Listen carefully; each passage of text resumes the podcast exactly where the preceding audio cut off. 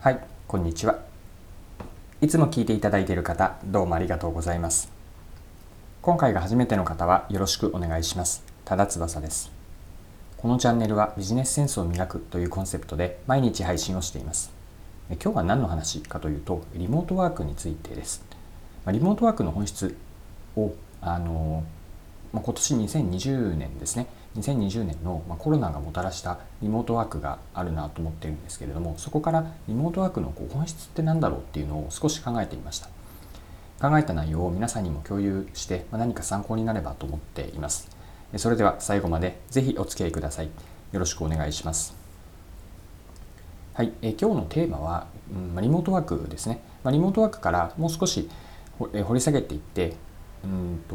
まあ奥にある本質は何かについてもこう見ていきたいなと思ってます。で皆さん今リモートワークはどれぐらいされていらっしゃるでしょうか？2020年をふ見た時に、まあ、コロナ新型ウイルスのあの拡散世界中の範囲拡散によってあのリモートワークがすごく、まあ、日本でもあの当たり前のようになった年かなと思ってます。もちろんコロナの影響は様々あるんですけれども一つ私がですね仕事の中で一番影響があった変化というのはこのリモートワークがこうデフォルトになったことですね。以前からもつまり2019年までもなまででもリモートワークというかこう家から仕事をする、まあ、会議をするとか家にそのままいて仕事をするというスタイルやり方はありました。ただしですねそれがあくまでこうメインではなくてサブだったんですね。こう何かこういけない時のこうしょうがなく、えー、とリモートをしていたという状態だったんですけれどもそれがですね2020年の3月以降ですね東京で緊急事態宣言、まあ、日本で緊急事態宣言が政府から出されましたが、まあ、それ以降というのはリモートワーク、まあ、家でこう仕事をする会議でもコミュニケーションでもかなりオンラインを前提にしてやるというのがこうデフォルトこうメインになってきました。でここからですねじゃあリモートワークって本質は何だろうかというのを考えてみたんです。で一言で言うとですね自分が移動せずにつまり自分のこううん体を、えっと、一つの拠点に固定しながらこう上、うん、頭だけ仮想的に仕事場に持っていける。これがリモートワークの本質ではないかなと思いました。もう少し平たく言うとですね自分のこう、うん、の脳みそかな？脳みそを物理的には家にいながら仮想的にせ、えっと、どこの部署でもオンラインでつながっていれば、まあ、それこそ日本中だけではなく世界中移動させることができる。これをうんとデフォルトで普通にやれるようになった。これがリモートワークの本質じゃなんじゃないかなというふうに考えました、まあ、ここで言ってリモートワークというのはちょっと前提があるんですけれども、まあ、ホワイトワーカーというかあのこう、まあ、基本的に、えー、とスマホとかパソコンで仕事をするような内容を前提にしていると今思ったんですけれどもそうした時に、まあ、自分の仕事もそのうちの中に入るんですけれどもリモートワークの本質というのは仮想的に自分の体特に脳みそを、えー、と遠くにまで移動できる、まあ、インターネットに乗せて移動できること。これがリモートワークの本質だというふうに考えました。もともとリモートワーク以前というのは自分が自分の体がこう、うん、と通勤をして会社、えー、オフィスに行って、まあ、そこで人と会ったり会議をしたり、というのをやっていました。でそれは当たり前だったので何も疑問は思わなかったんですけれどもふとこうリモートワークになってデフォルトがリモートワークになったことによって、うん、と自分の体はこう、うん、家にいるんだけれどもこう情報を、うん、とネットを載せて取りに行っている。あるいは、うん、と渡している。その人に渡しているというのを、うん、と家にいながらにしてかなりこう物理的にその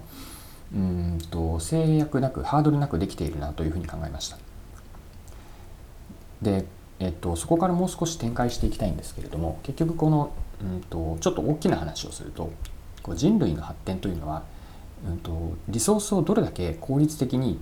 移動させてきたかにすごく、えっと、影響が影響を受けていると思うんですね。本当に昔で言うとあの産業革命産業革命というのは蒸気機関車がイギリスイギリスであの産業に工業に使えるようになってから飛躍的にあの発展したというふうに私は歴史を解釈しています。でこれはつまりこう物質とかエネルギーですねそれを、うん、と今までよりもはるか安く効率的に早くそして早く、えっと、車とかままずは蒸気機関車でしたけれどもその後モータリゼーションによって、えっと、移動することができたそして物だけではなくて人ですね。人の移動がかなりあの国をまたいでうんと飛行機も登場する船も登場して安価に普通の人々が使えるようになったことによって爆発的に世界中の人と物のやり取りというのが効率的、えー、そして早くなりました。でその後でインターネットが登場して、えー、情報そして情報に付随して、まあ、お金のやり取りというのもあの、まあ、送金ですね。というのも今までよりもはるかに効率的に、情報なのなんていうのはほぼ、まあ、ただのような、えー、とコスト感で、え、移動させることができました。こうしたように人類の歴史を振り返ってみると、まあ、人物金情報というのの移動がえコストを安く安価に、まあ、誰にでも民主化されたことによって発展してきた特に産業というのは発展してきたというふうに考えていますこの文脈でリモートワークを当てはめた時に、えっと、先ほどのその情報というか自分の脳みそ自分の体が仮想的にオフィスに、えっと、移動しているというふうな捉え方をしました。ここも今の文脈で言うとこれまでインターネットでもできていたんだけれどもよりこう仕事の現場で日常的に本当に私の場合はデフォルトでなってきているんですけれどもリモートワークが、えっと、入り込んできたことによって、まあ、自分のその情報だとか、まあ、人特にこうあ自分の頭ですかね脳みそがこう移動しているというま、物理的ではないんですけれども仮想的に移動しているというような捉え方ができます。でおそらく今後はさらにそれが進むと思ってまして例えばそうですね VR の技術がより発達していくともうあたかも自分の体がその空間にいるようなよりリアルな体験もできるようになってくると思います。でお金の移動に関しても、うんと、今のやはりネットの送金お金のやり取りというのもできているんだけれどもまだまだ安全性の面では、うんと完全には確立はしていない、まあ、時々あの不正引き出しのニュースがありますしそれはヒューマンエラーとシステムエラーの両方から来ていると思うんですけれども特に後者のシステムエラーが起こる限りはまだまだ改善の余地はあるというふうに見ることができます。でおそらく技術的にはお金の移動がよりあの安全でかつコストが安くなるというのはブロックチェーンが導入されてからだと思うんですけれどもまだまだこう、えっと、お金の情報というお金のやり取りも発展途上なんだけれどもそれでも、えっと、テクノロジーによってえ高コス低コストで低いコストでかつかつ安価にかつ誰でもできるようになってきています。でこの文脈で働き方もよりこう一つの場所一つの拠点にいながら世界中でどこでも働いているような感覚になっていくこれが今まだできていないんだけれどもよりこうリモートワークが普及していって技術も発達していって、えーと、